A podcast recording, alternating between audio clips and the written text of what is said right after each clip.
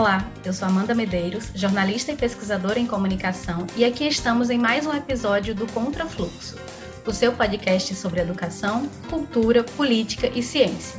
Desta vez, para tratar da desordem informativa que temos vivenciado em paralelo à pandemia da Covid-19.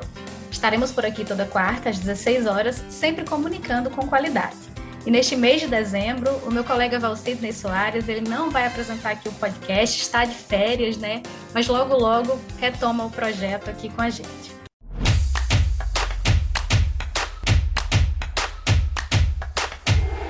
Contrafluxo. Desde março de 2020, temos enfrentado intensa crise sanitária causada pela Covid-19. Em paralelo, experienciamos crises econômicas, sociais, políticas e, ainda, um cenário de desordem informativa, nomeado pela Organização Mundial da Saúde de infodemia. Mas, afinal, o que é infodemia? Como esse fenômeno nos afeta? Para tratar do assunto, no programa de hoje conversaremos com o doutor em comunicação pela UFRJ e pesquisador da Fiocruz na área de divulgação científica, Igor Waltz. Olá, Igor, seja bem-vindo ao podcast Contrafluxo, né? Então, para começar a nossa discussão, nós temos que uma pandemia, ela acontece quando determinada enfermidade atinge níveis mundiais, né? Ou seja, quando um agente causador se dissemina em diversos países ou continentes, afetando um grande número de pessoas. Então, o que é infodemia, né? Qual a relação desses dois conceitos? É uma noção, Igor, que surgiu com a pandemia da Covid-19? Olá, Amanda. Muito obrigado pelo convite. Muito obrigado a, todo, a, toda a equipe do Contrafluxo. A infodemia, na verdade, ela não é um fenômeno novo. Historicamente, com, com surtos de doenças, é, sempre ocorreu também surtos de uh, informações desencontradas, uh, rumores, boatos, informações exageradas. A gente pode dizer isso acontece eh, desde os tempos imemoriais, desde, por exemplo, a peste negra. A gente vem observando eh, ao longo dos últimos eh, surtos de atenção internacional, como foi, por exemplo, a epidemia do ebola, a epidemia de febre amarela, e até os últimos casos também relacionados a coronavírus, que houve um crescimento, uma explosão informativa acompanhando esses surtos infecciosos. O que, que acontece agora com a pandemia do, da Covid-19 é que a gente atingiu uma nova escala, digamos assim. A gente atingiu um novo patamar é, de explosão informativa acelerada, tanto pelos dispositivos móveis quanto pelas redes sociais. Esse termo infodemia ele foi criado pela Organização Mundial da Saúde justamente para dar conta dessa aceleração né, de produção de informações é, relacionadas a essas doenças, mas agora, com, com a Covid-19, a gente atingiu um novo patamar. E qual é o problema dessa explosão informativa, como eu disse? É que você tem essa aceleração de informação é, dificulta que as pessoas é, identifiquem fontes de informação confiáveis, identifiquem é, os parâmetros de qualidade para avaliar essas informações. E muitas vezes, com o desenvolvimento científico, as informações acabam sendo atualizadas também muito rápido. Né? Então, é difícil para as pessoas se atentarem para alguns parâmetros de qualidade e de atualidade da informação. E nesse sentido, é, você acaba facilitando o espalhamento, por exemplo, de fake news, espalhamento de desinformação, de informações é, desencontradas ou que então não atendem necessariamente o que há de mais avançado em informação científica. Igor, você tratou né, na sua fala de desinformação e de fake news. E a gente sabe que esse segundo termo né, foi bastante usado ao longo dessa pandemia, continua sendo usado. Então, eu queria que você explicasse para a gente essa noção. O que é fake news? É somente aquele conteúdo que é integralmente falso? Sim, Amanda, essa é uma pergunta importante. Na verdade, a gente ainda não tem um consenso dentro dos estudos de comunicação em torno desse conceito de fake news. O que normalmente entendemos como é, fake news é o conteúdo parcial ou totalmente falso que de algum modo tenta imitar a urgência ou a linguagem ou a credibilidade das notícias, mas que não é produzido em conformidade com os parâmetros do jornalismo. O que a gente tenta ainda compreender quais são as intencionalidades por trás desse tipo de produção informativa. Alguns autores vão apontar que para as intencionalidades comerciais, né, para atrair clique, para atrair sensacionalismo, comoção. Alguns autores apontam mais para a questão ideológica, né, para também comover em torno de determinados posicionamentos, mas é difícil a gente precisar quais são é, as motivações por trás dessas produções falsas, né, desses discursos falsos. Dentro desse cenário de poluição informativa, desse cenário de desordem informativa, a gente tem uma variedade, uma complexidade de discursos que vai muito além das uh, fake news. Por exemplo, a gente tem uh, conteúdos que não são necessariamente falsos, mas são mal interpretados ou são tirados de contexto, ou são editados de modo a passarem uma informação que não, não seria a original, ou que então são exagerados, ou mesmo os conteúdos que eu gosto de chamar a atenção, que não são necessariamente falsos, né, que não entram nessa dicotomia verdadeiro ou falso, mas que ajudam a poluir o nosso cenário comunicacional, como, por exemplo, discursos de ódio, vazamento, polarizações, linchamento virtual, assédio virtual, que também são formas discursivas que ajudam a poluir o nosso ambiente informacional, o nosso ambiente das redes é, digitais. Mas o que é mais importante, principalmente quando a gente está falando num cenário de pandemia, é que essa desordem informativa ela pode afetar de algum modo a adesão das pessoas às medidas de contenção da pandemia. Né? Podem colocar em dúvida, por exemplo, a eficácia ou eficiência das vacinas, ou colocar em dúvida a eficiência do lockdown, né, do distanciamento social. É, tudo isso pode afetar, de certo modo, é como as pessoas vão aderir é, ao combate, né, ou à contenção da pandemia. Igor, você já trouxe aí na sua resposta né, algumas questões relacionadas à, à infodemia nesse atual cenário pandêmico. E eu queria que você conversasse com a gente um pouco sobre a, o movimento de hesitação vacinal, né, o negacionismo. Essas fake news, esse tipo de, de poluição informativa afeta esse movimento do seu ponto de vista? Nós temos visto aqui no Brasil né, muita fake news circulando e ainda assim é uma adesão é, significativa, positiva da população à vacina, né? diferente de alguns países que têm sofrido bastante com adesão mínima. Sim, Amanda, essa é uma questão importante. Primeiramente, a gente precisa fazer uma diferenciação entre esse movimento negacionista e a hesitação vacinal.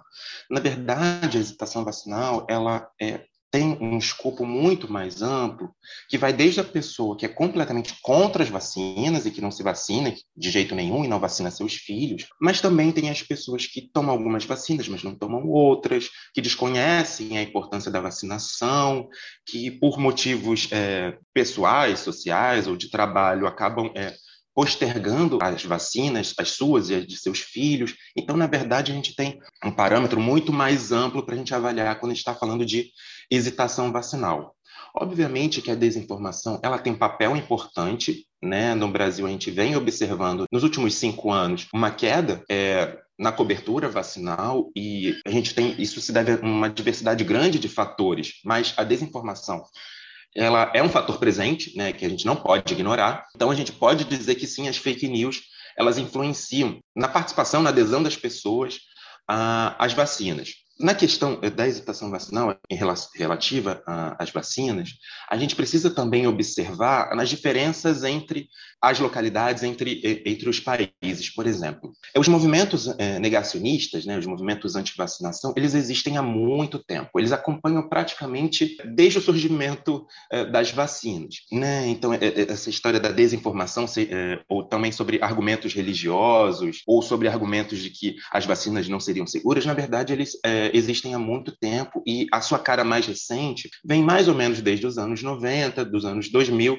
quando a gente começou a ter alguns discursos falsos que estavam associando vacinação e autismo. Né? E isso é muito forte, principalmente na Europa, né? países que você tem um elevado grau de educação, mas que você também tem muita desinformação é, anti-vacina. Com a pandemia, nós, obviamente, esses discursos anti-vacina, eles foram atualizados, né? eles foram, de certa forma, adaptados para esse novo cenário, e a gente observou, né? a gente vem observando tanto no Brasil quanto em outros países que há um movimento anti-vacina relacionado à Covid-19, tanto uh, associado a disputas políticas, mas também associado a esse discurso anti-vacinação que já existia previamente. O que as nossas pesquisas na Fiocruz revelam no Brasil é que não necessariamente as fake news elas atacam as vacinas, mas muitas vezes elas até deixam entrever a importância da vacinação, mas atacam agentes públicos, atacam profissionais de saúde que teoricamente não seriam capazes né, de gerir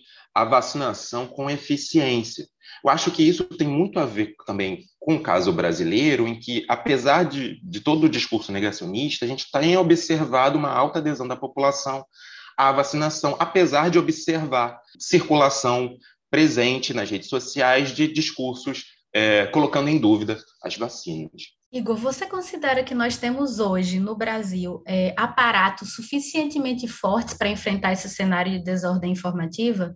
Sejam leis, né, iniciativas públicas e privadas, como o trabalho das agências de fact-checking, políticas públicas, enfim, né, formas de responder a esse cenário de, de poluição comunicacional? Essa é uma pergunta importante, Amanda. Eu acho que os aparatos para combatermos é, a desinformação, no Brasil a gente tem importantes iniciativas, tanto de fact-checking, né, para corrigir ou para alertar a população é, em relação às informações falsas que estão circulando. A gente tem iniciativas importantes de letramento científico, de letramento noticioso, de alfabetização digital. Eu acho que falta hoje uma maior integração dessas iniciativas no sentido de fortalecer esse combate à desinformação. Pelo que eu vejo hoje, é, essas iniciativas são importantes, mas elas estão muito isoladas entre si. E é muito difícil a gente combater um inimigo que, na verdade, ele se renova constantemente. Né? Ele está o tempo inteiro criando novas teorias, criando novas, novos discursos. O ecossistema desinformativo, ele está o tempo inteiro se renovando. E ele é e o volume de desinformação sendo produzida, ele é altíssimo. E constante. Né? Quanto à legislação, a gente ainda está caminhando um pouco, mas a gente ainda tem um longo caminho a ser percorrido para uma legislação que seja capaz de dar conta do combate à desinformação.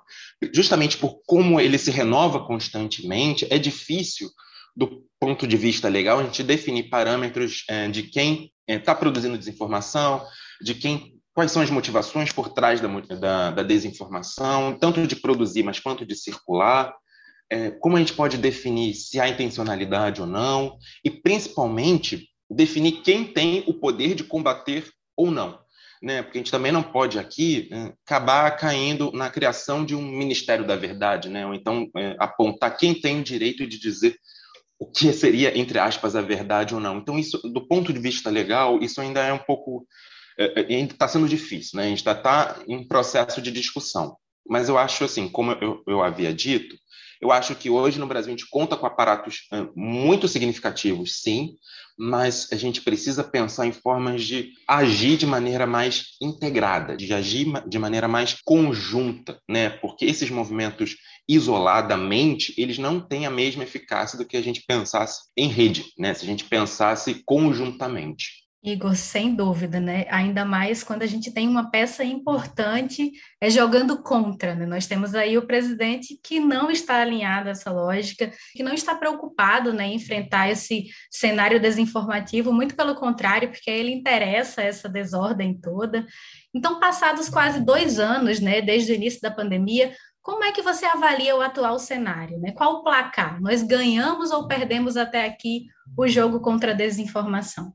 Eu não enxergo tanto quanto um jogo assim.